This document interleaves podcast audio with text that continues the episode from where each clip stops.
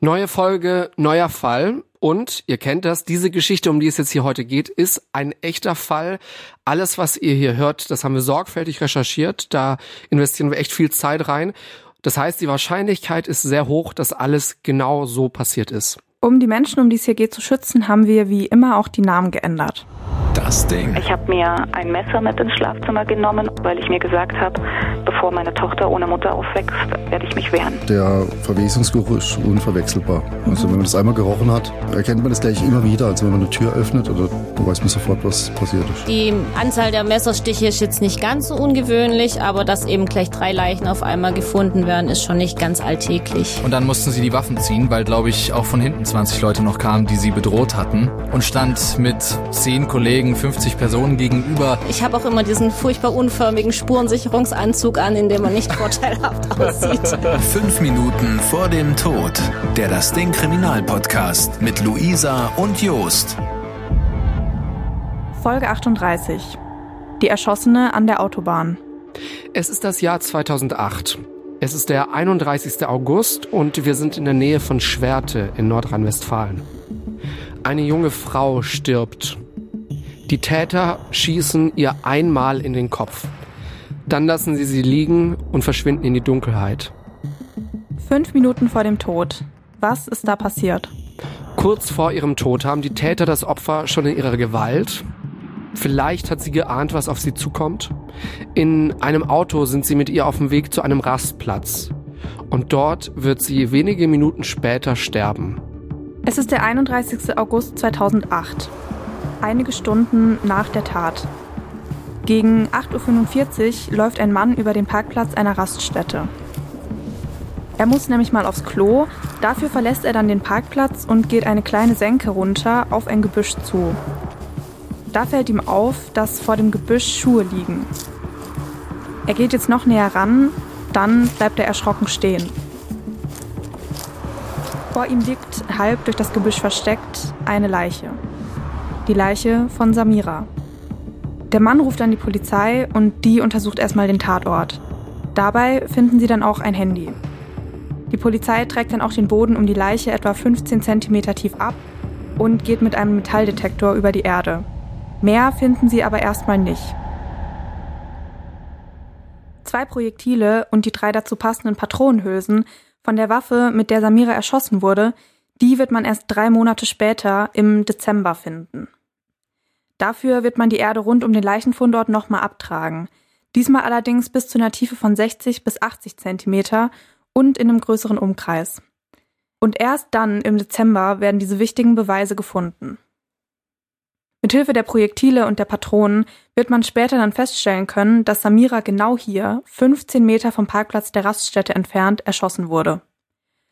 Zu dem Schluss kommt auch das Landgericht Hagen, weil, Zitat aus dem Urteil, die Sachverständige hat nachvollziehbar erläutert, dass es bei dem Transport einer Leiche kurz nach dem Todeseintritt sicher mit einem Blutaustritt aus Verletzungen durch die Bewegungen des Körpers zu rechnen ist, der nicht vollständig abgefangen oder verhindert werden könne.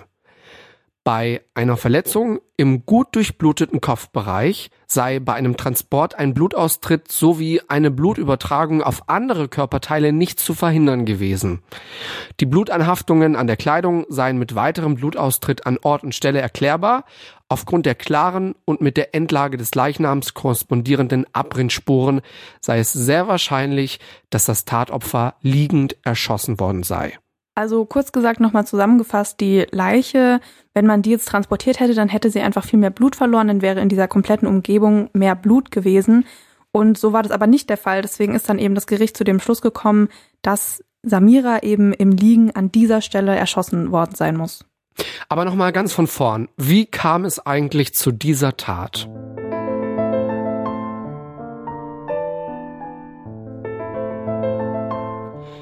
...2008. Da ist Samira 20 Jahre alt. Sie kommt aus einer syrisch-libanesischen Familie. Sie hat mehrere Geschwister und ihre Freundinnen sagen, dass sie ein lebenslustiger Mensch ist. Sie trifft sich gern mit Freunden und Freundinnen und geht auch ab und zu auf Dates.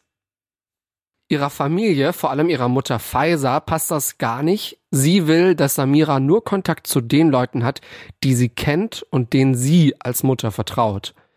Sie lässt Samira deswegen nur mit ihren Schwestern aus dem Haus. Oder mit Freundinnen, die sie als Zitat vertrauenswürdig eingestuft hat. Aber Samira hält sich nicht an die strengen Regeln ihrer Mutter. Sie will sich ihre Freunde selbst aussuchen. Das macht Samiras Mutter wütend. Vor allem die Freundschaft zwischen Samira und Leila würde sie gerne verhindern. Weil Leila bekommt von ihren Eltern viel mehr Freiheiten, als Samira das bekommt. Samiras Mutter denkt sogar, dass Samira sich zusammen mit Leila mit fremden Männern treffen würde. Samiras Mutter beschwert sich deswegen sogar bei Leylas Eltern. Sie macht ihnen Vorwürfe und sie sagt, dass Leila ein schlechter Umgang für Samira sei. Und was machen Leylas Eltern? Ja, sie werfen Samiras Mutter aus der Wohnung. Springen wir nochmal zwei Jahre zurück, 2006. Da ist Samira 18 und in diesem Jahr lernt sie Namik kennen. Die beiden verlieben sich und sie ziehen auch zusammen. Samiras Familie ist aber gegen die Beziehung. Vor allem vor ihrem Bruder Yusuf hat Samira deswegen große Angst, denn er hat angekündigt, dass er Samira umbringen will. Und auch ihr Onkel Kemal geht zu Samiras Vater und verlangt, dass Samira sterben müsse. Ihr Onkel sagt nämlich, dass Samira durch ihren Lebenswandel dem Ruf der Familie schaden würde. 2008, also wieder zwei Jahre später, hat Samira dann so große Angst vor ihrer Familie, dass sie am 4. Januar ins Frauenhaus zieht. Da ist sie erstmal geschützt, da findet sie keiner, weil sie ja auch niemandem gesagt hat, dass sie dahin geht. Am 29. Januar zieht sie aber schon wieder zurück zu ihrem Freund. Während Samira im Frauenhaus ist, suchen ihre Eltern nach ihr. Sie fragen Freunde und Bekannte, wo Samira sein könnte. Vor allem ihre Mutter Faiza geht oft zusammen mit anderen Verwandten zu Leila, um sie nach ihrer Tochter zu fragen. Sie setzt alles daran, Samira zu finden. Sie unterstellt Leila sogar, dass sie schuld daran sei, dass Samira verschwunden ist. Und Samiras Mutter droht ihr sogar damit, sie entführen zu lassen, wenn sie Samiras Aufenthaltsort nicht rausrücken würde. Das geht so weit, dass sie Leila nicht mehr auf der Arbeit in Ruhe lässt. Samiras Bruder Yusuf, der ja schon angekündigt hatte, seine Schwester umbringen zu wollen, kommt jetzt auch extra aus dem Ausland nach Deutschland, um seiner Mutter bei der Suche zu helfen. Und jetzt reist auch Samiras Onkel Kemal ein, der einzige, der Samira jetzt noch in Schutz nimmt, ist ihr Vater. Im Frühjahr 2007 kommt dann raus, dass die Ex-Freundin von Namik, das ist ja Samiras Freund, von ihm schwanger ist. Für die Familie von Namiks Ex-Freundin steht jetzt fest, Namik muss ihre Tochter jetzt heiraten. Um das durchzusetzen, wenden sie sich sogar an Namiks Familie. Samiras Familie will aber, dass Namik Samira heiratet. Da geht es jetzt wieder um die Ehre der Familie. Sie wussten ja schon von dieser Beziehung und haben es letztendlich auch herausgefunden, dass die beiden zusammen wohnen. Samiras Familie wendet sich deswegen jetzt auch an Namiks Eltern. Im April kommt es zu einem Treffen. Namiks Vater, Samiras Vater und die Eltern von Namiks Ex-Freundin treffen sich, um über diese ganze Sache zu reden. Mit dabei sind außerdem noch andere männliche Verwandte aus den Familien Samiras Bruder Yusuf zum Beispiel und ihr Cousin Metin. Bei dem Gespräch bietet die Familie von Namiks Ex-Freundin Namiks Vater an, Namik könne ihre Tochter und Samira heiraten. Das heißt beide Frauen. Damit würde man die Ehre aller beteiligten Familien retten. So, warum? Wir dröseln das mal kurz auf. Also diese drei Familien, die sehen Samiras und Namiks Beziehung nicht als Beziehung an. Sie sagen, Namik habe Samira entführt, er sei mit ihr durchgebrannt. Ich weiß, das ist jetzt sehr viel Information auf einmal. Wir fassen also nochmal zusammen. Wir haben hier drei Familien sitzen. Namik, das ist der Freund, die Familie der Ex-Freundin von Namik und die Familie, um die es hier geht in dieser Folge, Samiras Familie. Namiks Vater will aber nicht, dass Namik zwei Frauen heiratet. Er sagt, sein Sohn sei psychisch krank und er bittet Samiras Familie, Samira wieder in Anführungszeichen zurückzunehmen. Für Samiras Familie und für die Familie von Namiks Ex-Freundin ist das eigentlich nicht okay, aber dieses Treffen bleibt friedlich. Man einigt sich darauf, irgendwann anders nochmal darüber zu reden und geht.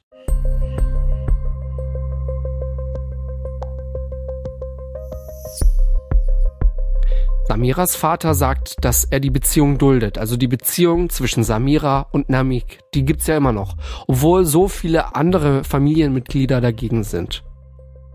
Die Geschichte ist damit aber jetzt noch nicht erledigt. Die Familie von Namiks Ex-Freundin will ja immer noch, dass er ihre Tochter heiratet. Sie lauern Samira und Namik deshalb jetzt zu ihrer gemeinsamen Wohnung auf und bedrohen sie sogar mit einer Waffe. Dann zwingen sie sie, in ein Auto einzusteigen. Die Familie von Namiks Ex-Freundin bringt die beiden dann zu Namiks Eltern und verlangt dort, dass Namik sich eben von Samira trennt und ihre Tochter heiratet. Samira und Namik zeigen den Vorfall wenig später dann auch an. Es kommt auch zu einem Prozess und vor Gericht einigt man sich dann wohl doch auf eine Hochzeit zwischen Namik und seiner Ex-Freundin. Zum vereinbarten Hochzeitstermin kommt Namik aber nicht. Zusammen mit Samira versteckt er sich zu der Zeit bei einem von Samiras Onkeln. Am 26. April geht Samira jetzt aber doch wieder zu ihrer Familie zurück. Sie hat ja bis dahin eben mit Namik zusammengewohnt und jetzt eben im April 2008 zieht sie wieder zu Hause ein. Weil ihr Vater, der hat schon seit längerer Zeit Krebs und jetzt geht es ihm gerade immer schlechter und Samira will jetzt deswegen zu Hause sein und ihn pflegen. Im Juli, also nur wenige Monate später, stirbt Samiras Vater dann auch und jetzt, da der Vater, der Samira immer in Schutz genommen hat, weg ist, behandelt Samiras Familie sie auch schlecht. Ihre Mutter fängt jetzt an, sie vor anderen Leuten Schlampe zu nennen. Ihr jüngerer Bruder Abud schlägt sie sogar. Eine ihrer Schwestern bedroht sie einmal sogar mit einem Messer. Samira bekommt so langsam richtig Angst. Sie glaubt, dass ihr älterer Bruder Yusuf oder einer ihrer Onkel sie umbringen wird. Sie beschließt wieder ins Frauenhaus zu gehen aber in ein anderes als beim letzten Mal. Und dabei hilft ihr ein Mann aus dem Jobcenter. Dieser Mann aus dem Jobcenter wird später vor Gericht aussagen, dass Samira Angst davor hatte, dass ihr Bruder Yusuf aus dem Ausland kommen und sie umbringen würde. Yusuf hätte das anscheinend angekündigt. Samira meinte dann, Zitat, wenn er das ankündigt, bringt er mich um. Da wird nicht lange gefackelt. Für ihre Flucht ins Frauenhaus wartet sie, bis ihre Familie verreist ist. Die wollen nämlich ein paar Verwandte besuchen. Aber Samiras Mutter denkt gar nicht daran, ihre Tochter in der Zeit unbeaufsichtigt zu Hause zu lassen. Samira muss in der Zeit bei einer befreundeten Familie übernachten. Und trotzdem schafft Samira es dann, sich am 12. Juli ins Frauenhaus zu flüchten. Davor schreibt sie ihrer Familie noch einen Abschiedsbrief. Sie schreibt, dass sie jetzt weg sei und man nicht nach ihr suchen brauche. Es gehe ihr gut, sie werde aber nicht wiederkommen. Und zum Schluss schreibt sie, ich hab euch lieb.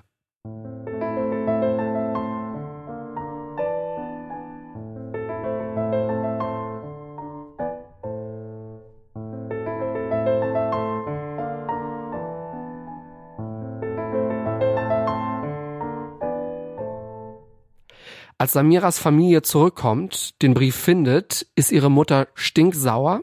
Sie gibt der Familie, bei der Samira ja übernachtet hat, die Schuld, dass Samira abhauen konnte. Im Frauenhaus kontaktiert Samira ihre Familie dann erstmal nicht. Sie konzentriert sich lieber auf ihre Zukunft. Dafür kümmert sie sich dann auch um eine eigene Wohnung. Und sie bekommt auch eine Zusage, schon am 1. September kann sie einziehen. Irgendwann ruft sie dann aber doch ihre Mutter an.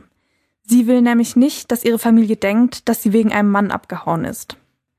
Zu hören, dass es ihrer Tochter gut geht, beruhigt Samiras Mutter aber nicht. Im Gegenteil. Sie beschimpft Samira jetzt als Hure und Schlampe und droht ihr damit, dass sein Onkel kommen und sie erschießen werde, wenn sie nicht sofort wieder zurückkommen würde. Samira gibt aber nicht auf, sie will das Verhältnis zu ihrer Mutter unbedingt wieder verbessern und erzählt ihr jetzt sogar von ihrer Wohnungssuche. Denn Samira hofft immer noch, dass ihre Mutter Verständnis für sie und ihren Lebensstil haben würde. Irgendwann fängt Samira dann sogar wieder an, ihre Mutter zu besuchen. Erst geht sie zusammen mit einer Freundin hin, später dann auch allein und irgendwann übernachtet sie dann sogar an den Wochenenden wieder bei ihr. Samira hängt einfach noch sehr an ihrer Familie und will beweisen, dass sie auch als unverheiratete Frau ein anständiges Leben in ihrer eigenen Wohnung führen kann. Auch mit ihrem jüngeren Bruder Abud der sie nach dem Tod ihres Vaters geschlagen hatte, versteht sie sich jetzt wieder besser. Das Gericht wird später sagen, dass die Nettigkeiten von Samiras Mutter und ihrem Bruder aber nur vorgetäuscht waren. Samira sollte denken, dass zwischen ihr und ihrer Familie wieder alles gut ist. In Wahrheit hat ihre Familie aber ganz andere Pläne. Ab Mitte August kommen nämlich immer mehr Verwandte aus dem Ausland nach Deutschland. Und auch ihr Onkel Kemal reist jetzt nach Deutschland. Der kam vorhin schon mal vor, weil er ja schon am Anfang von Samiras und Namiks Beziehung von Samiras Vater verlangt hat, dass sie, also Samira, eben sterben müsse. Zu dieser Zeit, also so im August 2008, trifft die Familie dann auch die Entscheidung. Samira muss sterben. Ihr Onkel Kemal und ihr Cousin Metin sollen die Tat durchziehen. Metin, der war unter anderem vorhin auch bei diesem Treffen dabei von Namiks Familie, Samiras Familie und eben der Familie von Namiks Ex-Freundin. Zitat aus dem Urteil. Anlass dieser Entscheidung war, dass Samira aus der Sicht der an diesem in Anführungszeichen Todesurteil beteiligten Familienmitglieder mit ihrer freizügigen in Anführungszeichen westlichen Lebensweise und Einstellungen, insbesondere ihrem auch sexuell offenen Umgang mit Männern, die Familienehre in nicht mehr hinnehmbarer Weise verletzt Schande über die Familie insgesamt gebracht hatte und sie offenbar nicht zu einer Verhaltensänderung willens oder in der Lage war. Wichtig bei der Planung des Mords ist aber auch das Datum. Ab dem 1. September beginnt im Jahr 2008 nämlich der religiöse Fastenmonat Ramadan. Das Gericht wird später sagen, dass Samiras Familie sie unbedingt vor diesem Fastenmonat umbringen wollte. Zitat, weil die Tat aus religiösen Gründen während dieses Monats nicht durchführbar schien. Schauen wir uns jetzt mal Samiras Cousin Metin genauer an. Von dem haben wir jetzt schon zweimal gehört. Er wird im August 1988 in Syrien geboren und wächst dann dort auch auf, bis er ungefähr neun Jahre alt war. Er geht nur bis zur zweiten Klasse in die Schule und wegen politischer Probleme im Land hält sein Vater, der selbst auch Lehrer ist, die Schule nicht mehr für sicher. Metin ist der älteste Sohn der Familie. Er hat noch zwölf Geschwister, sechs davon sind in Deutschland geboren weil 1997 die Familie dann nach Deutschland kommt. Hier holt Metin dann auch die zweite Klasse nach. Nach der Grundschule geht er auf die Haupt- und dann auf die Berufsschule und 2005 hat er dann seinen Hauptschulabschluss gemacht. Im Mai 2007, das ist dann kurz vor seinem 19. Geburtstag, gründet Metin seinen eigenen Autohandel, also ein kleines Geschäft. Er verkauft gebrauchte und neue Autos. Für das Gelände, das Metin für seine Firma mieten will, will der Vermieter eigentlich 1000 Euro im Monat haben. Metin schafft es aber, ihn auf 700 Euro runterzuhandeln. Also Verhandlungsgeschick scheint er auf jeden Fall schon mal zu haben. Er scheint ein recht offener Typ zu sein. Über sich selbst sagt er, dass er gerne im Mittelpunkt stehe und oft flirten würde. Stichpunkt Flirten. 2008 heiratet er in einer Imam-Hochzeit seine Cousine. Das ist eine islamische Eheschließung, die aber hier in Deutschland nicht rechtskräftig ist. Dass Cousins und Cousinen untereinander heiraten, das ist in Samiras Familie ganz normal. Nach Metins Hochzeit wohnen die beiden zusammen in seiner eigenen Wohnung im Haus von Metins Eltern. Im gleichen Jahr aber fängt die Beziehung an zu kriseln und seine Frau, Frau in Anführungszeichen muss man dazu sagen, eigentlich zieht wieder bei ihrer Mutter ein. Übrigens, vorbestraft ist Metin bis dahin nicht. Es ist jetzt Samstag, der 30. August 2008. Noch ein Tag bis zur Tat.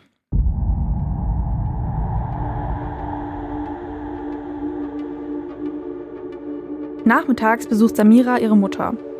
Ein Onkel hat angekündigt, dass er die Familie später am Tag besuchen will und Samiras Mutter will eben, dass ihre Tochter da dabei ist. Der Onkel soll denken, dass alles in Ordnung sei. Das sagt sie so zumindest Samira. Bevor sie zu ihrer Mutter fährt, kriegt Samira jetzt aber noch einen Anruf von einem Mann.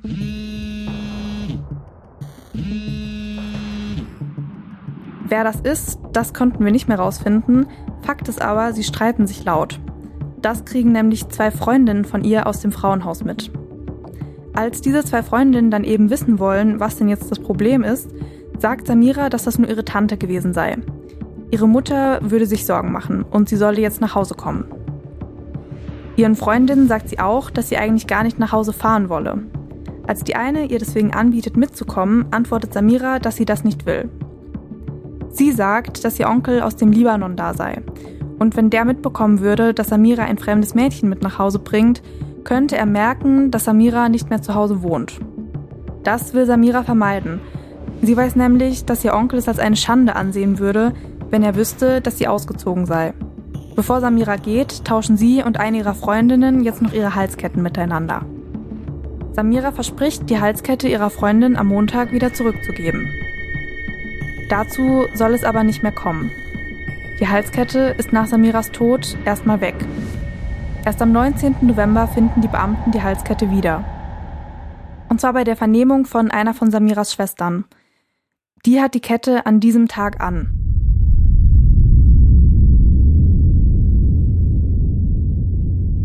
Also fassen wir jetzt nochmal zusammen. Die Halskette, die Samira bei ihrem Tod um den Hals hatte, die hat dann eben zwei Monate später ihre Schwester bei ihrer Vernehmung um, um den Hals. Ziemlich bemerkenswert. Aber kommen wir nochmal zurück zum 30. August. Um 15.03 Uhr schickt Samira eine SMS an eine Freundin. Das wird die letzte SMS sein, die Samira in diesem Gebiet, also in der Nähe dieses Funkmasten, abgeschickt hat. Ihre Handydaten werden dann später zeigen, dass sie nach 15 Uhr in der Stadt war, in der auch ihre Mutter wohnt. Um 23.49 Uhr an diesem Tag schickt Samira dann ihre letzte SMS ab. Eine Freundin hat ihr von ihrem Date mit einem neuen Freund erzählt. Daraufhin antwortet Samira, Hey Süße, das freut mich für dich. Du musst mir alles am Montag im Frauenhaus erzählen. Wirklich alles. Bis Montag.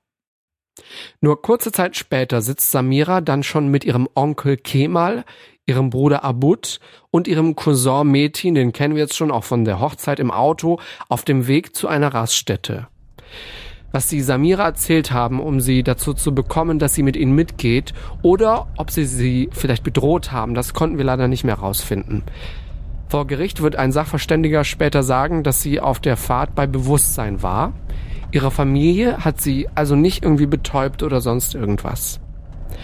Auf dem Parkplatz zwingen sie Samira dann auf die Wiese neben der Raststätte zu gehen.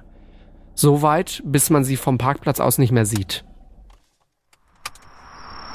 Wahrscheinlich schießt ihr Onkel auch einmal in die Luft, um ihr zu zeigen, dass er es ernst meint. Er will ihr dadurch Angst machen, dass sie das macht, was sie von Samira wollen. Und dann geht alles ganz schnell. Samira muss sich hinlegen und dann schießt ihr Onkel zweimal auf sie. Ihr Cousin Metin hält ihre Beine fest. Der erste Schuss verfehlt Samira nur ganz knapp. Die Pulverteilchen vom Schuss brennen sich in ihre rechte Wange ein. Das Gericht wird später sagen, dass der Schuss extra daneben ging, nur um Samira zu quälen. Der zweite Schuss, der geht nicht daneben. Er trifft Samira in der linken Gesichtsseite. Samira stirbt. Die Täter flüchten. Metin will seinen Onkel in die Niederlande bringen. Am 26. Mai 2009, also so ein knappes Dreivierteljahr nach der Tat, wird Metin dann verhaftet. Sein Onkel Kemal ist zu dem Zeitpunkt aber immer noch auf der Flucht. Es kommt dann auch zum Prozess und tatsächlich kann man nicht mehr genau klären, ob Metin jetzt seine Cousine erschossen hat oder ob es doch eben der Onkel Kemal war. Weil Kemal auf der Flucht ist, geht das Gericht zum Vorteil von Metin davon aus, dass sein Onkel geschossen hat. Metin setzt vor Gericht auch alles daran, seinen Onkel zu beschuldigen. Er sagt jetzt, dass er von ihm zu der Tat gezwungen worden sei. In seiner Version der Tat ist er mit seinem Onkel zu dem Parkplatz gefahren. Und nur noch mal so zur Erklärung, es geht jetzt in diesem ersten Gerichtsverfahren geht's noch gar nicht um Samiras Bruder Abud, weil zu dem Zeitpunkt hatten die Ermittler gegen ihn nichts in der Hand und es wurde dann vor Gericht einfach so dargestellt, dass eben der Metin und der Kemal die Tat alleine begangen hätten. Zu ihrem Bruder, da kommen wir später aber nochmal, also behaltet den auf jeden Fall im Hinterkopf. Auf diesem Parkplatz, da erzählt Metin dann, dass sein Onkel Kemal den Kofferraum aufgemacht hat und ihn mit einer Waffe gezwungen hat, die Person, die im Kofferraum lag, rauszuholen. Und laut Metin habe er auch erst dann erkannt, dass die gefesselte Person seine Cousine Samira ist. Die Geschichte glaubt das Gericht aber nicht. Dafür sei die Tat zu genau geplant gewesen. Über Handy- und Hoteldaten konnte dann auch herausgefunden werden, dass Metins Onkel Kemal schon mehrere Tage vor der Tat in der Stadt war und nicht überraschend am Tag der Tat vorbeigekommen ist, wie Metin es vor Gericht ausgesagt hat. Vor Gericht sagen dann auch Samiras Freundinnen aus dem Frauenhaus aus. Vor allem eine Freundin kann sich noch gut daran erinnern, wie sie zusammen mit Samira Samiras Mutter besucht hat. Sie sagt, dass ihr der Besuch unangenehm war, weil Samiras Mutter sie so ausgefragt habe. Sie habe wissen wollen, ob die Frauen im Frauenhaus Männerbesuch haben dürften und ob sie Bescheid sagen müssten, wenn sie das Haus verlassen wollten. Mit ihrer eigenen Tochter habe Samiras Mutter nur wenig geredet. Und wenn, dann in einem sehr lauten und aggressiven Ton. Dann geht's mit dem Prozess weiter und auch Samiras Mutter sagt vor Gericht aus, sie wirkt jetzt erstmal im ersten Moment verständnisvoll. Samira hätte ihr Leben so gestalten können, wie sie das wollte.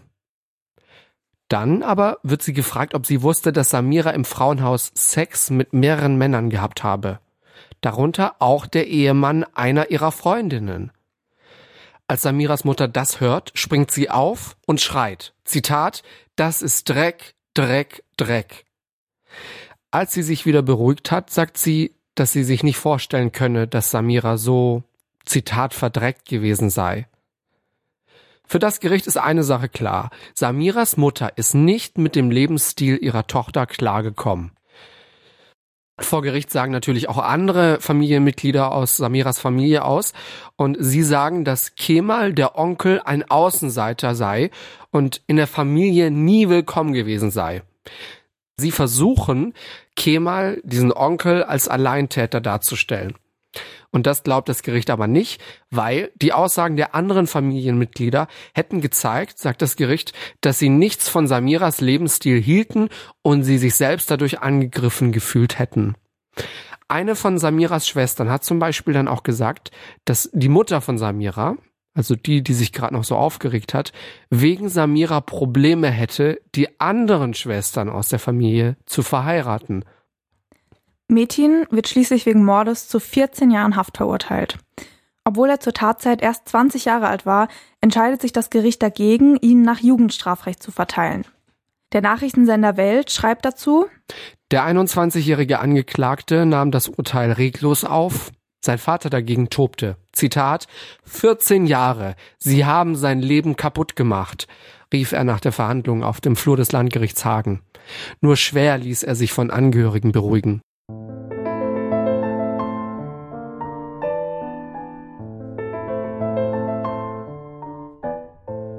Die Geschichte ist noch nicht vorbei. Wir erinnern uns ja jetzt nochmal an Samiras Bruder Abud.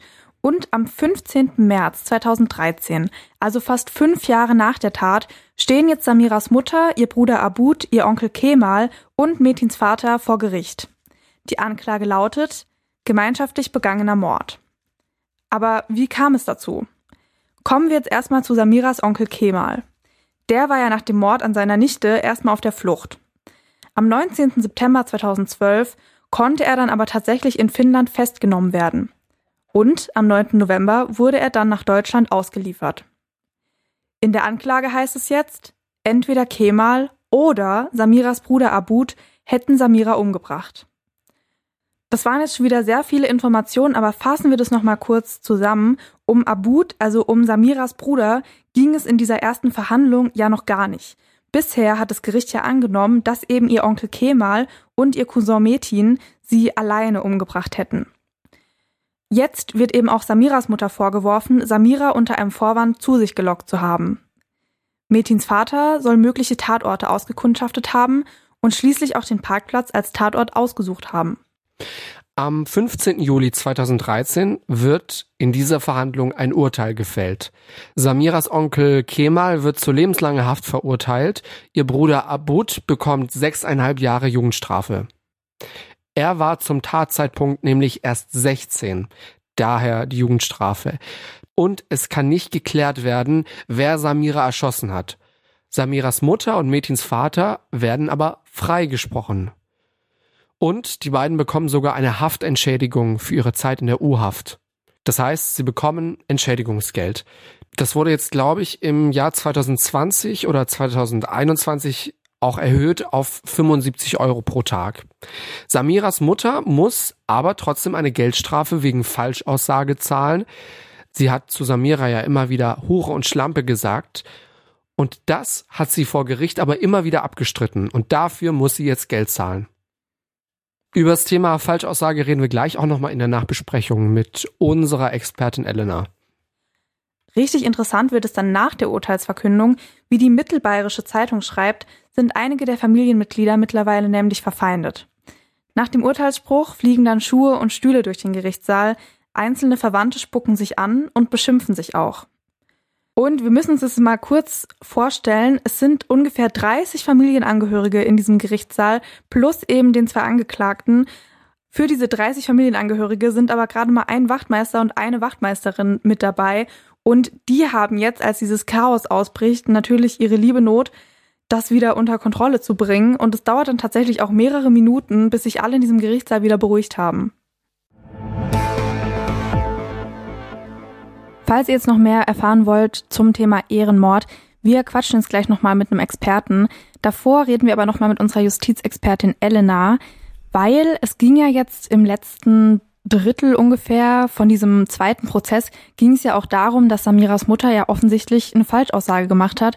Und wir wollten jetzt mal wissen, was hat es für Konsequenzen?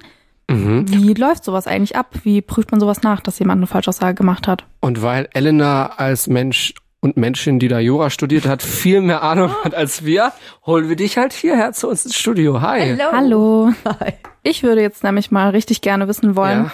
was hat es denn für Folgen, wenn ich jetzt eben so eine Falschaussage vor Gericht mache, wie eben Samiras Mutter in dem Fall?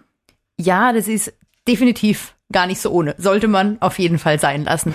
Aber wir müssen in unserem Fall tatsächlich erstmal unterscheiden. Samiras Mama, die war ja im ersten Prozess nicht Angeklagte, sondern eben nur Zeugin. Und erst im zweiten Prozess war sie mit Angeklagte, ist dann letztlich freigesprochen worden. Und das mit der Verurteilung wegen Falschaussage, das kommt natürlich aus dem ersten Prozess, denn als Beschuldigter beziehungsweise Angeklagter, äh, also Beschuldigter im Ermittlungsverfahren, Angeklagter im Hauptverfahren, musst du nicht die Wahrheit sagen. Das heißt, du darfst bewusst lügen. Wenn ich jetzt Angeklagte wäre, ich darf dann einfach ja, falsche Sachen sagen, so, ne? Ja, denn es, es gibt im deutschen Strafrecht tatsächlich so ein Prinzip, das heißt, keiner muss sich selbst belasten durch seine eigene Aussage. Deswegen darf ein Angeklagter ja auch zum Beispiel einen ganzen Prozess überschweigen. Ja, also stimmt. das kenne ich zum Beispiel, aber dass es dann okay ist zu lügen, das kannte ich jetzt so nicht. Ja, du musst nicht die Wahrheit sagen. Die Frage ist natürlich, hm. ob es dir was bringt, wenn du lügst. Kann ja trotzdem dann aufgedeckt werden, dass es alles gelogen ist, was du gerade von dir gibst. Aber ähm, in den meisten Fällen sagt ein Verteidiger dir, je nachdem, wenn er die Akte eingesehen hat und merkt, es ist vielleicht eine ganz gute Strategie, ach, wir sagen einfach nichts. Wir warten mal ab, wie viel uns das Gericht beweisen kann. Ja, oder wie viel im Hauptverfahren rauskommen kann. Deswegen einfach schweigen, einfach nichts sagen. Aber du darfst natürlich auch lügen, ne? Du musst dich nicht selbst belasten. Deswegen haben wir wieder was gelernt, falls wir das nächste Mal angeklagt sind? Ja, stimmt, weil du bist ja auch so oft äh, in einem Hauptverfahren da auf dem beschuldigten Sessel, ne? Ja, mindestens dreimal im Monat. Also. Jetzt, jetzt aber noch mal kurz ernst und äh, im Fall von Samiras Mutter, ne, Elena, sie hat ja immer wieder abgestritten, Samira als Schlampe bezeichnet zu haben. Genau, das war im ersten Prozess so. Da hat sie vor Gericht ja als Zeugin ausgesagt und jetzt kommt das Miese. Als Zeuge musst, musst, musst du bei der Wahrheit bleiben. Andernfalls winkt ein schönes Ermittlungsverfahren wegen Falschaussage und am Ende dann sogar eine Verurteilung. Und ja, das Strafmaß tatsächlich, also wie viel Strafe du da bekommen kannst, das ist gar nicht so gering. Das beginnt nämlich bei drei Monaten und geht drauf auf bis zu fünf Jahre. Ach was. Ja, was? Aber ich stelle mir das jetzt auch gar nicht so einfach vor, jemanden, der jetzt eine Falschaussage gemacht hat, zu überführen. Also wie realistisch ist es, dass es tatsächlich aufgedeckt wird? Ja, das kommt drauf an, weil Anne, wenn alle anderen Zeugen im Verfahren sagen, dass es anders war, wie hier im Fall, dann geht das ganz schnell mal rüber zur Staatsanwaltschaft und die leitet dann ein Ermittlungsverfahren ein. Aber klar, manchmal liegen ja Wahrheit und Wahrheit hm, so recht weit auseinander. Vom Prinzip lässt sich aber sagen, lieber immer bei der Wahrheit bleiben, wenn man vor Gericht mal als Zeuge geladen wird. Also das aussagen, was man definitiv noch weiß und mitbekommen hat. Und wenn man was nicht mehr so genau weiß, dann sollte man besser sagen, ja, ich weiß es nicht mehr so genau, das ist jetzt schon ein bisschen länger her und sich definitiv nicht zu irgendwelchen vorschnellen Äußerungen hinreißen lassen. Okay, fassen wir nochmal zusammen. Als Angeklagter darf ich lügen, als Zeuge darf ich auf gar keinen Fall lügen. Jetzt kommt noch so ein bisschen, jetzt gehen wir, glaube ich, ins, ins Nerdige noch. Was ist denn der Unterschied zwischen einer uneidlichen Falschaussage und einem Meineid? Das sind ja auch so Begriffe, die man immer mal wieder hier und da mitbekommt. Ja, definitiv dann die Höhe der Strafe, die man dafür bekommen kann. Das ist schon mal ganz klar. Ein Meineid ist nämlich ein Verbrechen. Da kommt man also mit einer Freiheitsstrafe unter einem Jahr definitiv nicht weg. Und die meisten Zeugen, muss man aber auch sagen, die bleiben erstmal unvereidigt bei Gericht. Es sei denn, einer der Beteiligten, Staatsanwaltschaft, Verteidiger etc., die bestehen drauf, dass man auf seine Aussage schwört. Das Gericht muss im Übrigen auch jeden Zeugen ist Pflicht, wenn man bei Gericht ist, äh, darauf hinweisen, dass was passieren kann, nämlich dass man bestraft werden kann, wenn man hier jetzt gleich vor Gericht falsch aussagt und dass man bei der Wahrheit bleiben soll. Also das hat so eine Art Warnfunktion. Also du kriegst es dann nochmal direkt gesagt, bevor du aussagst, damit du es auch ja richtig verstanden hast. Elena, vielen Dank. Sehr gern. So, jetzt haben wir hier einen äh, Gast, von dem wir, glaube ich, sehr viel lernen werden heute. Professor Dr. Jan Ilhan Kieselhahn ist Diplompsychologe, arbeitet an der Dualen Hochschule Baden-Württemberg. Schönen guten Tag, schön, dass Sie da sind. Ja, vielen Dank. Grüße Sie. Sie haben sich ganz intensiv mit diesen sogenannten Ehrenmorden auseinandergesetzt. Ähm, können Sie das nochmal kurz, knapp erklären? Irgendwie, was versteht man denn jetzt genau unter so einem sogenannten Ehrenmord? Ehrenmord ist in patriarchischen Gesellschaften erstmal ein Ordnungssystem. Das heißt, früher gab es keine Verfassung, keine Gerichte. Leute haben in ländlichen Gegenden, in Hochgebirgen des nahen Mittleren Osten, in Pakistan, Afghanistan und Indien gelebt. Also war Ehre ein Ordnungssystem, in dem sich alle an bestimmten Regeln gehalten haben. Schutz von Besitz, Hände weg von den eigenen anderen Familienmitgliedern und damit hätte, hat man ausreichend Schutz, um zu überleben. Heute versteht man eher eine patriarchische Männervorstellung, in dem Frauen eine bestimmte Rolle und Funktion in der Familie haben. Wenn sie diese Rolle nicht erfüllen, dann kann es sein, dass sie sagen, es ist eine Normverletzung, eine kulturelle Verletzung und dort müssen Sanktionen erfolgen.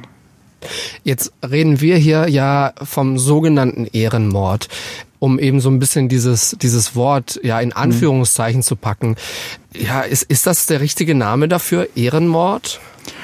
Ja, aufgrund von Ehre tötet man eigentlich nicht. Man schützt Ehre, man schützt die Ehre der eigenen Person und der Würde. Aber äh, in diesen äh, patriarchischen, archaischen äh, Männergesellschaft ist zum Beispiel die Frau Besitz. Das heißt, wenn sie es verletzt, muss eine Sanktion erfolgen. Die Sanktion heißt physische Gewalt. Nach außen muss sie zeigen und in Extremfällen glauben sie, dass sie das Recht haben, jemanden zu töten. Ja, insofern sind diese beiden Begriffe zusammengetan worden. Aus geglaubter Ehrverletzung hat man das Recht, einen Menschen zu töten. Nach juristischen Vorgaben ist es Mord und insofern ist das zwei Wörter, die zusammengetan worden sind. Aber rein moralisch, ethisch, äh, demokratisch ist das natürlich äh, ein Begriff, äh, den man nicht so nutzen kann und nutzen sollte. Er ist zusammengebastelt. Jetzt haben wir schon mal so ein bisschen über den Namen gesprochen, auch dieses Phänomen schon mal ganz kurz angefasst. Aber wenn wir, wenn wir jetzt noch mal ein bisschen tiefer reintauchen, diese Ehrenmorde, wo finden die statt? Also mehrheitlich sind es noch in den islamischen Ländern. Die UN geht von 5000 und mehr, aber das ist eben die Spitze des Eisberges, weil ich kenne Fälle aus meiner Gutachtertätigkeit, aber auch in der Behandlung von Patienten und durch meine Reise im Nahen Mittleren Osten, dass viele auch Morde begehen, äh, eigene Familienmitglieder äh, töten und diese als Unfall auch dann deklarieren.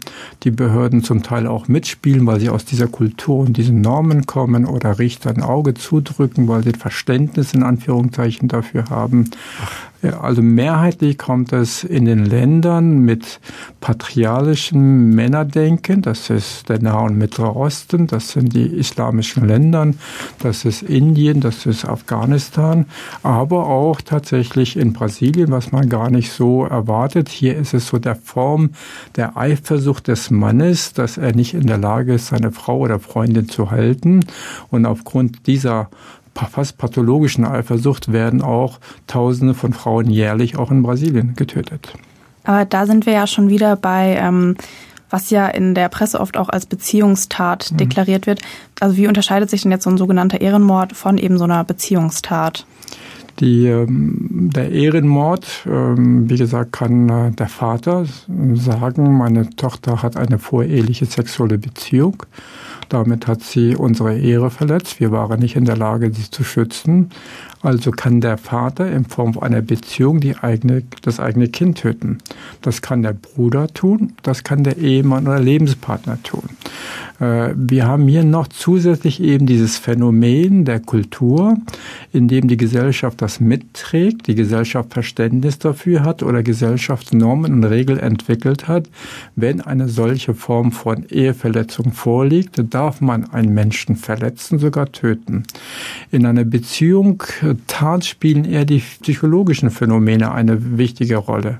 Der Mann ist frustriert, der Mann ist verärgert, der Mann glaubt im Stich gelassen zu sein, der Mann glaubt wertlos zu sein. Es gibt einen besseren Mann und die Frau will nicht. Also hier spielen die psychischen Prozesse eine viel stärkere, dass jemand irgendwann mal die Kontrolle verliert und tatsächlich jemanden tötet. Ich habe deutsche Patientinnen gehabt, die tatsächlich überlebt haben, aber der Lebenspartner versucht hat, sie zu erschießen, weil er nicht ertragen konnte, dass äh, er sie verlassen und mit einem anderen Mann zusammengekommen ist. Bei den äh, sogenannten Ehrenmorden spielt sowohl der psychische Prozess, das kann genauso sein, der Ehemann fühlt sich genauso betrogen und ist psychisch dekompensiert, aber gleichzeitig ist die Gesellschaft und die Kultur spielt eine wichtige Rolle, die dafür Elemente entwickelt haben, die sowas zum Teil auch begrüßen oder auch unterstützen schlimme Sachen, also äh, beide Sachen natürlich Beziehungstaten und auch äh, sogenannte Ehrenmorde. Wir haben jetzt gerade schon über über die Gesellschaft, über Normen geredet. Was hatten die Religion damit zu tun? Also das wird ja auch bei solchen Diskussionen über sogenannte Ehrenmorde gern mal ins Boot geholt, vielleicht aber irrtümlicherweise. Äh, wenn wir jetzt sagen Stichwort Islam, ist das auch, also hängt das mit dem Islam zusammen oder hat die Religion da eigentlich gar nichts zu tun? Also wir können schon wissenschaftlich nachweisen, dass es eine vorislamische Vorstellung ist. Das heißt, diese Vorstellung von sogenannten Ehrenmorden gab es schon vor dem Islam. Äh, was der ähm, Islam vielleicht als äh, Fehler oder als einen faulen Kompromiss, das ich bezeichne, gemacht hat, war mit der Gründung des Islams in den äh, arabischen Halbsinai gab es viele Nomadenstämme. Diese Nomadenstämme haben diese Vorstellung von Ehre und Eheverletzung. Und der Islam wollte diese zum Islam konvertieren, gewinnen für sich, auch als Kämpfer und hat hier diese Elemente mit übernommen, ob es, obwohl es im Koran so nicht definiert ist. Aber äh, kulturelle Formen sind älter und stärker. Das heißt, auch wenn es im Islam nicht drin ist, ist die Mehrheit der islamischen Länder noch sehr patriarchisch, äh, sehr kollektivistisch, traditionalistisch und mit der Religion werden tatsächlich dann solche Dinge legitimiert und argumentiert. Wir haben aber auch in Süditalien, wenn Sie schauen, oder in Griechenland, zum Teil in Russland, gibt es genau das gleiche Phänomen. Ich habe sowohl Christen, Muslime, Jesiden und andere religiösen Gruppen begutachtet, die da solche Ehrenmorde begangen haben es ist nicht nur islamisch. In allen Religionen kann es vorkommen, wenn die Menschen eine konservative, traditionelle Männervorstellung haben. Aber im Augenblick ist es vermehrt in den islamischen Ländern. Daher kommt es auch vermehrt in den islamischen Ländern vor. Sind die Mörder denn dann immer nur männlich? Weil wir haben jetzt zum Beispiel in unserem Fall eben auch gehört, dass sich die Mutter von dem Opfer da auch total eben drüber aufgeregt hat, eben dass ihre Tochter schon Sex vor der Ehe hatte. Historisch waren es immer Männer, mehrheitlich zu 99 Prozent Männer die Tat begangen haben. Äh, wir haben einige Fälle in Deutschland, in denen sich Frauen dann auch aktiv beteiligt haben, die sogar hier aufgewachsen sind. In Deutschland ist ja auch ein Phänomen, dass man hier aufwächst und trotzdem dann diese Ehevorstellung mit in sich hineinträgt und glaubt, hier die eigene Schwester umbringen zu müssen zum Beispiel. Äh, wir haben eine Studie gemacht 2011 und, äh, und die Täter, die im Gefängnis waren, untersucht nach dem Profil. Und hier schaute sich interessanterweise, dass sie keine typische kriminellen Profil Profil äh, erfüllten im Vergleich zu Leuten, die wir auch untersucht haben, die tatsächlich aufgrund von Habgier Menschen töteten. Was aber viel interessanter war, um auf Ihre Frage zu kommen, es zeigte sich, dass im Hintergrund sehr viele Frauen mitorganisieren, sehr viel darüber sprechen, Gerüchte verbreiten. Äh, das heißt, diese Männervorstellung, diese eigentlich eine sehr starke ähm, jegliche Form gegen eine, eine, eine Frauenfreiheit und Emanzipation, also sehr verabscheuend auch, können diese Ideologien auch bei Frauen übernommen werden, weil sie dann in dieser Gesellschaft wertgeschätzt werden. Also sie spielen eine aktive Rolle, aber mehr im Hintergrund von äh, den Tätern oder auch Täterinnen zu den Opfern da ist das Klischee ja, und das wird wahrscheinlich auch meistens so, so sein, dass eben das Opfer eine Frau ist. Können denn auch Männer Opfer oder Geschädigte von Ehrenmorden werden? Ja, weil Ehrenmord oder Ehre ist die Form des Verständnisses von Besitz. Äh, in patriarchischen Gesellschaften ist eine Frau auch ein Besitz. Aber wenn das Land früher zum Beispiel von irgendeiner anderen Familie in Anspruch genommen worden ist oder man hat ihnen Tiere gestohlen, dann hat man ihnen auch Besitz weggenommen. Hier geht es darum, diese Familie glaubt, nicht in der Lage gewesen zu sein, das, ihren Besitz zu schützen. Und wenn man nicht in der Lage ist, seinen Besitz zu schützen, ist man schwach in dieser Gemeinschaft und wird ausgegliedert oder nicht anerkannt. Das heißt, es gibt auch Fälle, in denen Männer gegenseitig sich umbringen, wenn es um Besitze Besitztum geht, nicht nur um Frauen. Mehrheitlich ist es tatsächlich bekannt, auch in den Medien, dass man eben aufgrund von Sexualität oder Verstoß von sexuellen Regeln dann die eigenen Kinder oder Verwandten umbringt und davon meistens Frauen betroffen sind. Aber worum geht es den Tätern? Dann kann man dann wirklich sagen, okay, die Person, die jetzt eben die Ehre der Familie verletzt hat, ist tot, jetzt ist die Ehre wiederhergestellt und alles ist gut? Oder wie geht's dann weiter für die Täter? Das kann sein. Der, der gesellschaftliche Druck ist so en enorm, äh, dass äh, sie unter Druck gesetzt werden und gesagt, wenn ihr eure Ehre nicht wiederherstellt, dann seid ihr auch keine Partner für uns. Ihr werdet nicht zu Hochzeiten eingeladen, ihr werdet nicht zu Feierlichkeiten eingeladen, ihr werdet aus der Moscheegemeinde verstoßen. Früher historisch vor 100, 200 Jahren war es so, dass sie sogar das Dorf verlassen mussten, also vom Aussterben auch bedroht waren. Das heißt, diese Idee des Aussterbens, des Nicht-Überlebens hat sich emotional ist noch weiter da, obwohl die Leute in Deutschland leben. Sie könnten jederzeit diese Gemeinschaft verlassen. Sie sind nicht bedroht, wenn sie es wollen. Aber diese emotionale äh, Gedächtnis ist noch so stark vorhanden, dass wir sagen, es ist so eine Art Handlungsprogramm Programm da. Das wird dann aktiviert. Das sehen wir am Beispiel von Jugendlichen, die hier aufgewachsen sind in der dritten, vierten Generation, die nichts mit diesen Formen von Ehre eigentlich zu tun haben. Aber sobald eben sie glauben, dass ihre Ehre, die Ehre ihrer Familie verletzt ist, wird aus einem Lehrer, der hier in der vierten Generation lebt, mit diesem Migrationshintergrund und Vorstellung, ein Mörder. Das heißt, das ist schon sehr erschreckend, wie tiefsitzend solche Werte und Normen sind und über Generationen weitergegeben werden. Äh, insofern ist diese, diese Form von Taten unmittelbar, dass sie glauben, wenn sie diese Tat begehen, werden sie von der Gesellschaft in Ruhe gelassen, sie werden nicht verstoßen und akzeptiert. Wir wissen aber auch äh, aus meinen persönlichen Erfahrungen, wenn ich diese Täter in den Gefängnissen besuche, also von den 42 Leuten, die ich bisher begutachtet habe, weiß ich, dass etwa die Hälfte unter starken psychischen äh, Störungen dann leidet sie haben Gewissensbisse, sie wissen, dass es falsch ist. Auch aufgrund ihrer Religion darf man eigentlich keine Menschen töten, aber diese Kultur ist stärker als die eigentliche Religion. Und die, die sie umgebracht haben, das darf man auch nicht vergessen. Es ist die Schwester, es ist die äh, Tante, es ist die eigene Frau, die man umgebracht hat, indem man unmittelbar mit denen gelebt und auch geliebt hat.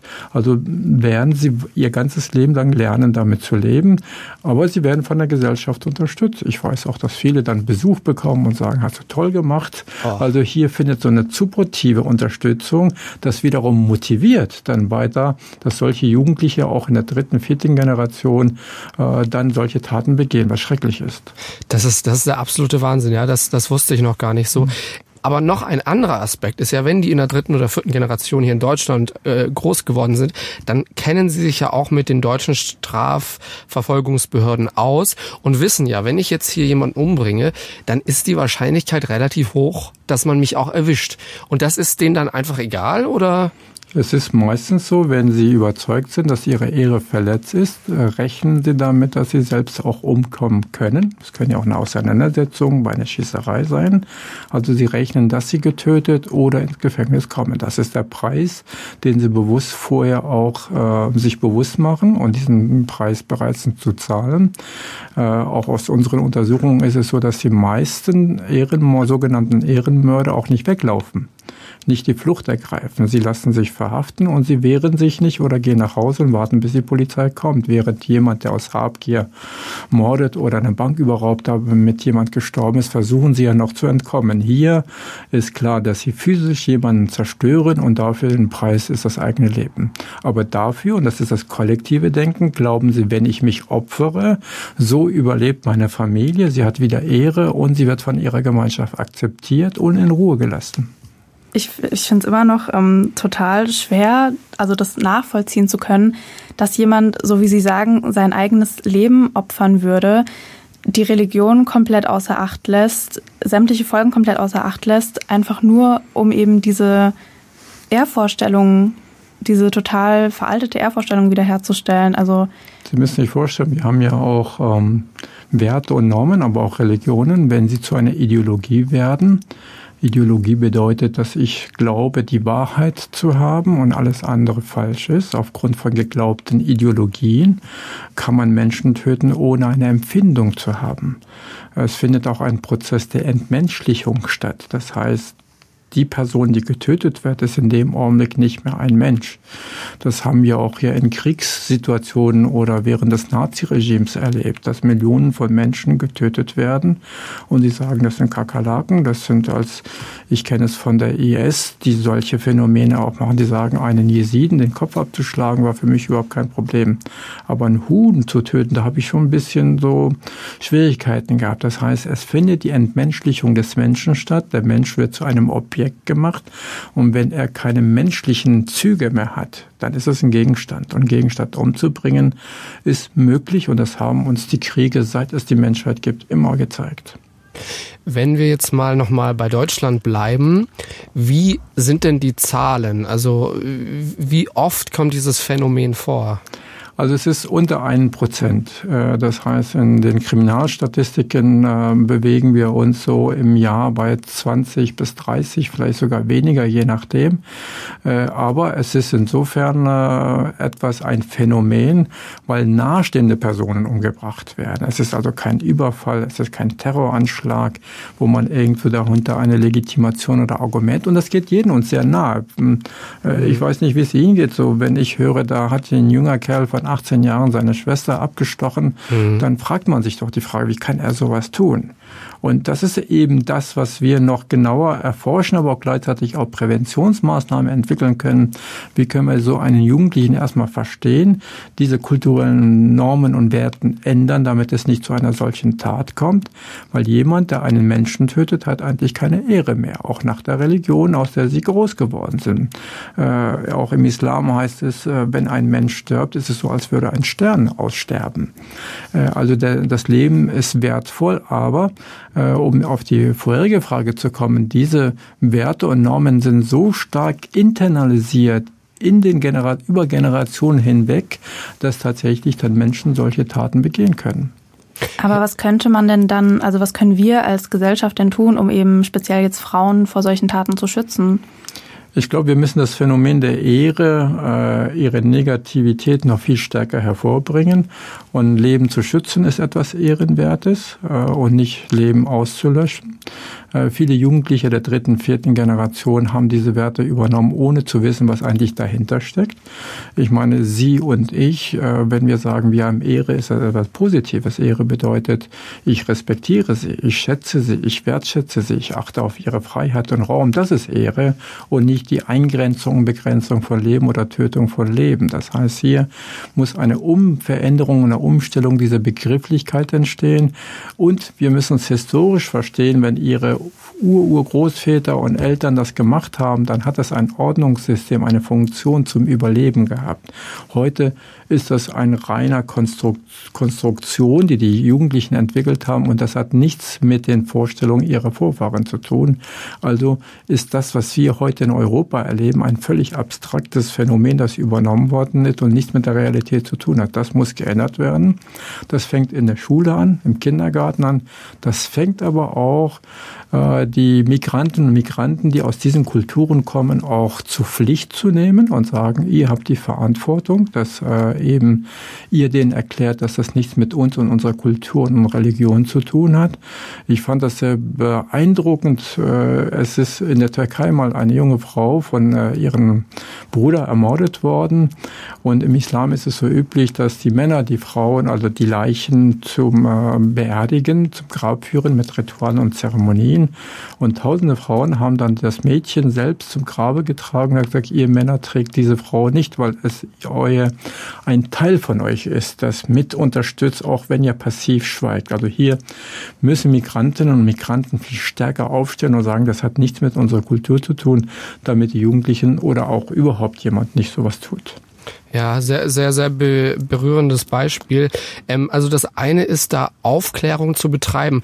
Wenn wir jetzt aber, äh, und das wird es vermutlich immer wieder geben, so Fälle, wo sich das schon abzeichnet. Also in unserem aktuellen Fall war es auch so, das hat sich schon abgezeichnet gehabt, dass sich diese Situation zuspitzte.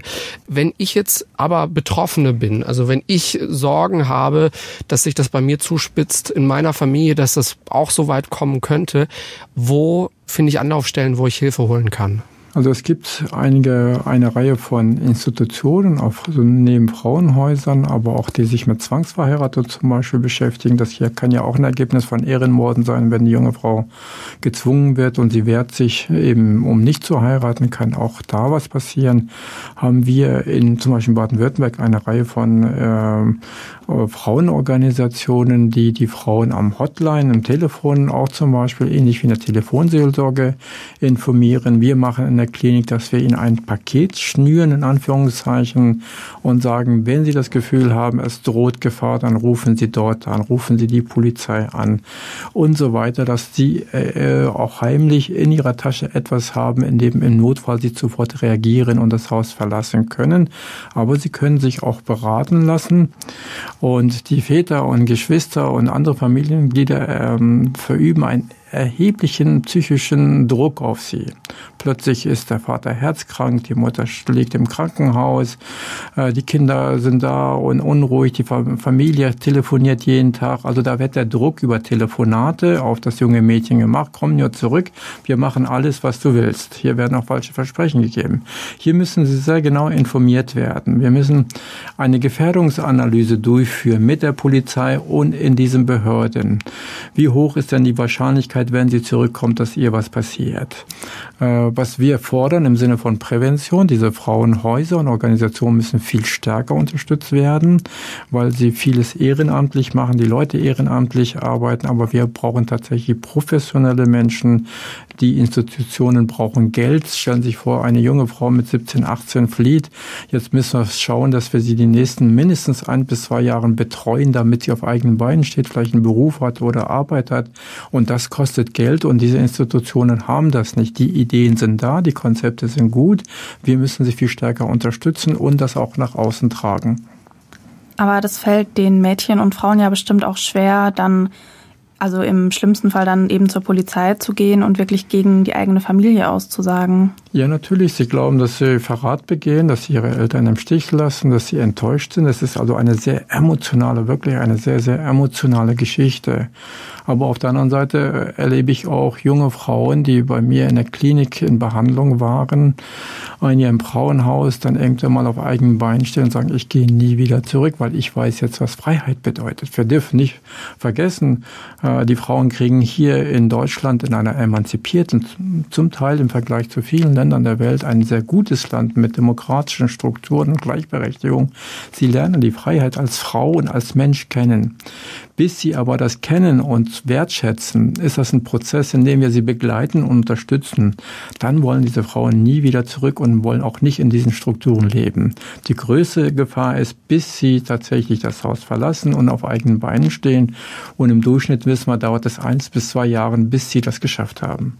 Ja, was, was ein äh, schockierendes Thema, das ich glaube viele Leute in Deutschland auch noch gar nicht so auf, äh, auf dem Schirm haben. Man mhm. hört das, kriegt das immer mal wieder mit. Das ist ja dann auch immer sehr schockierend, deswegen ja, springen da ja auch immer sehr, sehr viele Medien drauf, mhm. Zeitungen, Fernsehsender und so weiter, aber dann ja. beruhigt sich das auch immer schnell.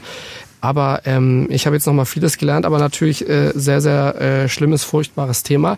Danke auf jeden Fall, dass Sie uns das alles erzählt haben, Herr Professor Kieselhahn. Ja, vielen Dank. Und wenn ähm, Ihre Podcast so hilft, dass wir ein Leben retten, dann haben wir doch eine großartige Arbeit geleistet.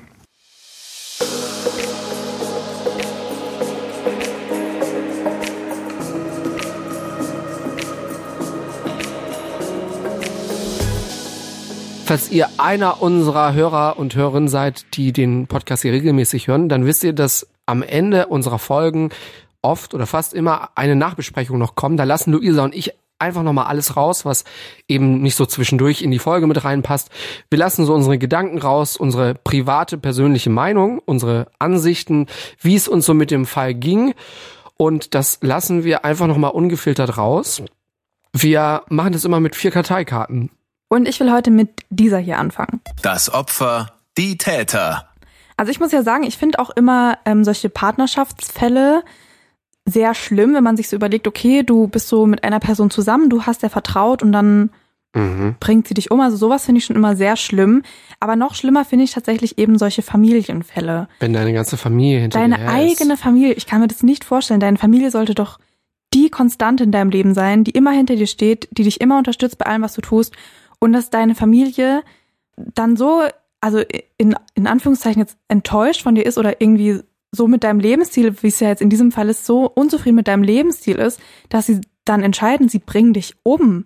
Das finde ich, also ich, ich kann sowas überhaupt gar nicht nachvollziehen. Ich meine, man kann nie einen Mord nachvollziehen, aber das geht überhaupt nicht in meinen Kopf, dass du irgendwie vielleicht sagst, okay, ähm, der Lebensstil von unserer Tochter, das passt jetzt irgendwie so gar nicht zu uns oder von meiner Schwester oder was auch immer dann distanziert man sich vielleicht ein bisschen von der Person. Also ich meine, ich kenne das ja auch von anderen Leuten, ne, also seine Familie kann man sich nicht aussuchen, bei manchen Leuten passt halt eher nicht so gut, dann hat man halt eher weniger Kontakt zu denen.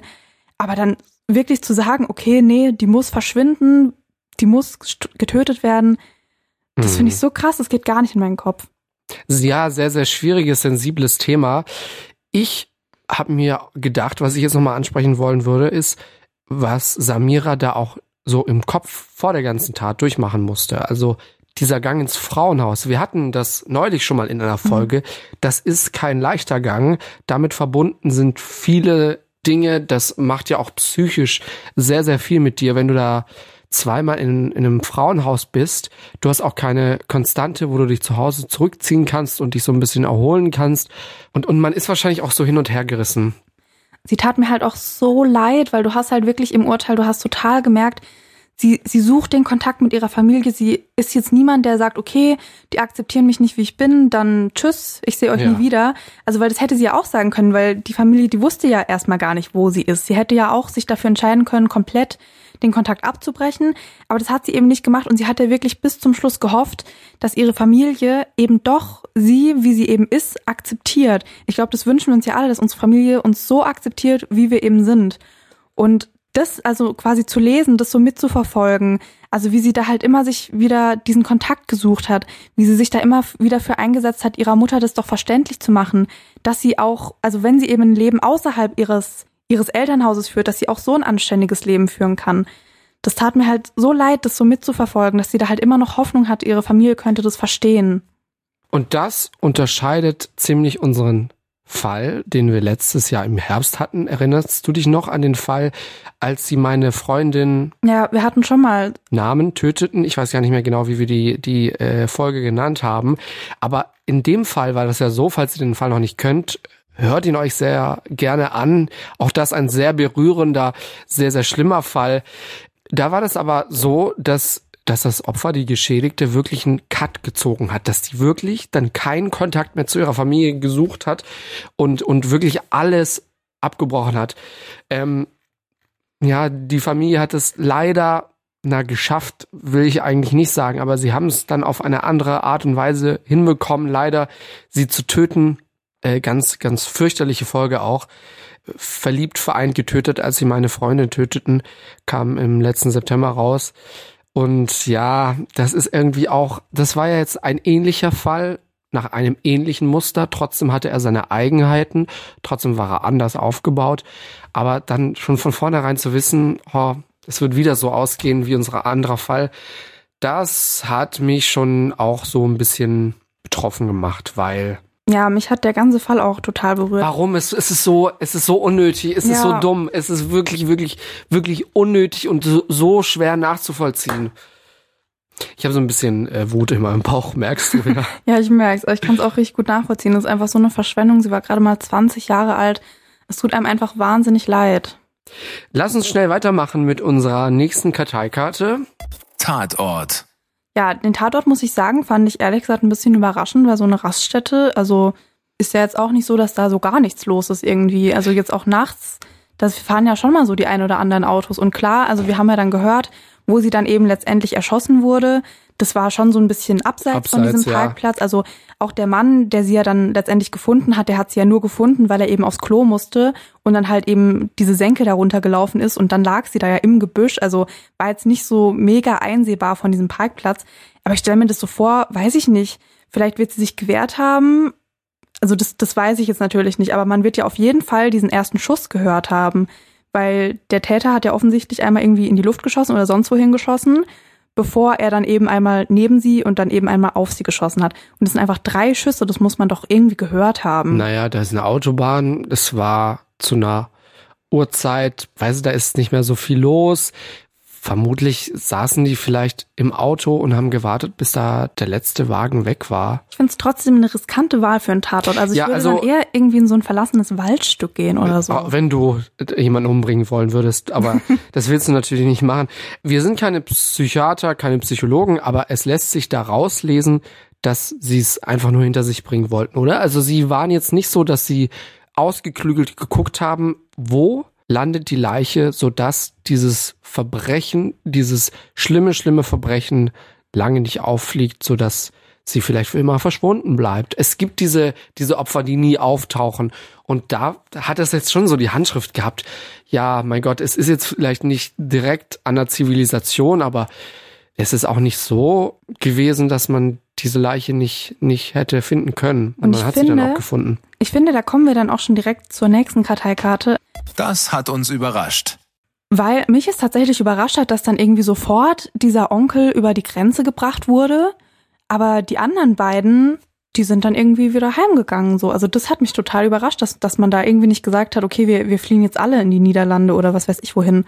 Aber ich musste kurz nachdenken, ich, ich steige schon echt gar nicht mehr durch, ne? Diese ganzen Konstellationen.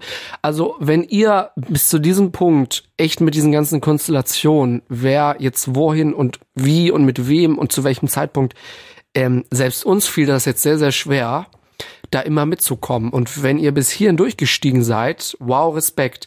Ich habe auch großen Respekt vor der Person, die da saß und dieses ewig lange Urteil getippt hat.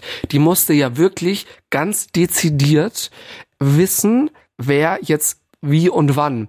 Und das ist ein langes Urteil, weiß ich nicht, 68, 70, 75 Seiten. Da ist wirklich, also was wir hier benutzen in dem Podcast, ist ja wirklich eine Auswahl aus dem, was im Urteil steht, sozusagen die Quintessenz, das Wichtige. Aber das war da teilweise natürlich, wie das in so einem Urteil ist, bis ins kleinste Detail beschrieben. Und dann musst du ja immer wissen, wer ist jetzt allein davor habe ich Respekt, diese Sache niederzutippen, auch für die Richter das zu erfassen. Ich hatte jetzt stellenweise meine Probleme damit, ehrlich gesagt. Also es konzentriert sich ja dann schon eben auf diesen Onkel, ihren Cousin und mhm. eben ihren jüngeren Bruder. Und deswegen, das meinte ich eben, das wundert mich halt, dass dann irgendwie gesagt wurde, okay, den Onkel, den fahren wir jetzt über die Grenze und der kleine Bruder und der Cousin, die sind dann halt einfach wieder nach Hause gegangen, als wäre nichts gewesen so. Und das war ja sehr riskant für sie. Der Mädchen wurde ja dann auch relativ bald verhaftet. Mhm. ja, das hat mich einfach überrascht eben in dem Fall, bei dem Fall. So, das war jetzt alles sehr, sehr heavy und das war schlimm und irgendwann muss man aber mit so einer Sache auch mal abschalten, das auch beiseite legen und dann war dieser Fall ein Fall und in zwei Wochen haben wir einen neuen Fall. Ich wäre jetzt einfach dafür, das in eine Schublade zu packen, zuzumachen. Es ist ein schlimmer Fall, es ist ganz fürchterlich und traurig, aber ich will nicht diese Podcast-Folge beenden mit diesem schlimmen Fall und damit den Tätern so viel Raum zu geben. Ähm, ich glaube, Anteil nehmen ist immer ganz wichtig bei sowas, aber ich möchte den Tätern nicht diese Macht geben, äh, uns jetzt da so runterzuziehen. Einfach diesen Raum will ich ihnen nicht geben. Deswegen habe ich mir jetzt gerade ganz spontan noch ein kleines Spielchen ausgedacht. Luisa weiß davon noch gar nichts. Oh Gott, jetzt kommt's. du guckst mich hier an, wie, wie sonst was. Ähm, ich habe hier ein paar Kriminalfernsehserien aus dem deutschen Fernsehen. Mhm. Und ich möchte von dir wissen, ob es diese Serien wirklich gibt oder nicht. Also wir wissen ja, deutsches Fernsehen voll mit diesen Serien. Für meinen Geschmack viel zu viel. Wer guckt die denn an? Boah, ich kenne mich da eigentlich geben. relativ gut aus. Ich bin jetzt mal gespannt, okay. wie gut ich da abschneiden werde. Luisa, ich mache hier spannende Musik. Gibt es diese Kriminalserie im deutschen Fernsehen oder gab es sie? Der Metzger. Ja. Was? Sicher? Das wäre ziemlich, das wäre ziemlich, also auch ein bisschen daneben, eine Krimiserie der Metzger zu nennen. Das ist ein bisschen sehr zynisch. Vielleicht verwechsel ich das auch gerade mit dem Tatortreiniger. Ja, nee, aber das gibt es. Du hast recht. Es war mal eine Serie im ersten 2015 Erstausstrahlung. Ah, es gibt den Metzger. Ja, es Was gibt den Metzger. doch. Okay, wir machen weiter äh, mit der nächsten Serie. Also wir kennen ja, wir Ermittler, wir sind, wir haben die Spur, wir verfolgen die Spur, wir sind auf der Spur gibt es die Krimiserie Neben der Spur. Was war das jetzt für eine Überleitung? Die Überleitung aus der Hölle. Ähm, nee, würde ich jetzt nicht sagen, dass die gibt. Dirt, falsch, doch, die gibt's ja. tatsächlich. Ähm, und zwar vom ZDF. Jetzt habe ich, ich habe so eine ewig lange Liste, jetzt habe ich schon völlig verloren. Hier Hamburg und Umgebung, erste Folge, auch aus dem Jahr 2015. Hm. So, letzte, letzte Serie gibt's die Serie Mord im Hort. Hoffe nicht. Nein, gibt es nicht. Es gibt Nord, Nord, Mord. Das kam noch ähnlich daran. Schade, ey. Ich dachte jetzt, du fragst mich so nach diesen Klassikern, so K11, niedrig und cool. Denkst du, ich mach's, mach's hier leicht? Ich hätte auch irgendwie, weiß ich nicht, Großstadtrevier, oh, Alarm ja. für Cobra 11, Notruf Hafenkante. Nein, du Isa, das muss doch wenn schon schwer sein. Also du bekommst, nee, du warst richtig schlecht. Das stimmt gar nicht. Ich hatte Mord im Hort richtig und den Metzger hatte ich auch richtig. Zwei du sagst es schon, als wäre das eine echte Serie. also Deutschland, Krimiland, das sind ja unnötig viele Serien. Ich kann es gar nicht zählen. Guck mal, wie eine lange Liste das ist. Also du kannst. Warte, hier Bildschirm. Guck mal. Okay, können wir kurz drüber reden? Hier steht ein Plexiglasschild zwischen uns und Jos hat da gerade den Bildschirm gegengehauen. Guck mal, wie lang die Liste ist. Okay, wow. Deutschland hat ein Problem mit Krimiserien. Dass es dazu auch wir einen Wikipedia-Eintrag gibt, finde ich auch süchtig. wieder. So, jetzt reicht's aber wirklich für heute. Ich bin jetzt durch, ich habe Hunger und alles. Guck mal, jetzt bis heute du der, der Hunger hat. Das, das ist mal ganz ungewöhnlich, ja? Ein richtiger Rollentausch Warum, hier. warum hast du keinen Hunger, Luisa? Was ist los mit dir? Ich habe vorhin ausnahmsweise, ich glaube zum ersten Mal in zehn Jahren Vollkornbrot gegessen und es macht Das war Spaß. so eine kleine Scheibe. Das war echt klein. Das, das hat Luisa hier aus dem Automaten geholt, weil sie nichts dabei hatte. Ja, ich hatte nur so eine Baby-Mandarine. Nee, was? Doch, es war eine Mandarine. So eine Baby-Mandarine hatte ich dabei. und dann kommt Luisa für so an, das ist mein Mittagessen. Wer, wer glaubt das schon? Äh, in zwei Wochen sind wir zurück mit einem neuen Fall. Wir hoffen, euch geht's bis dahin gut und wir hören uns dann in zwei Wochen wieder. Bis dann. Tschüssi. Tschüss. Hast du noch eine Babymandarine? Nein. Für mich hättest du es eh nicht übrig, ne? Fünf Minuten vor dem Tod. Der Das Ding Kriminalpodcast. Gibt's in der ARD Audiothek, der Das Ding App und überall, wo es Podcasts gibt. Und wem das nicht reicht, noch mehr Content findet ihr auf Instagram unter Kriminalpodcast.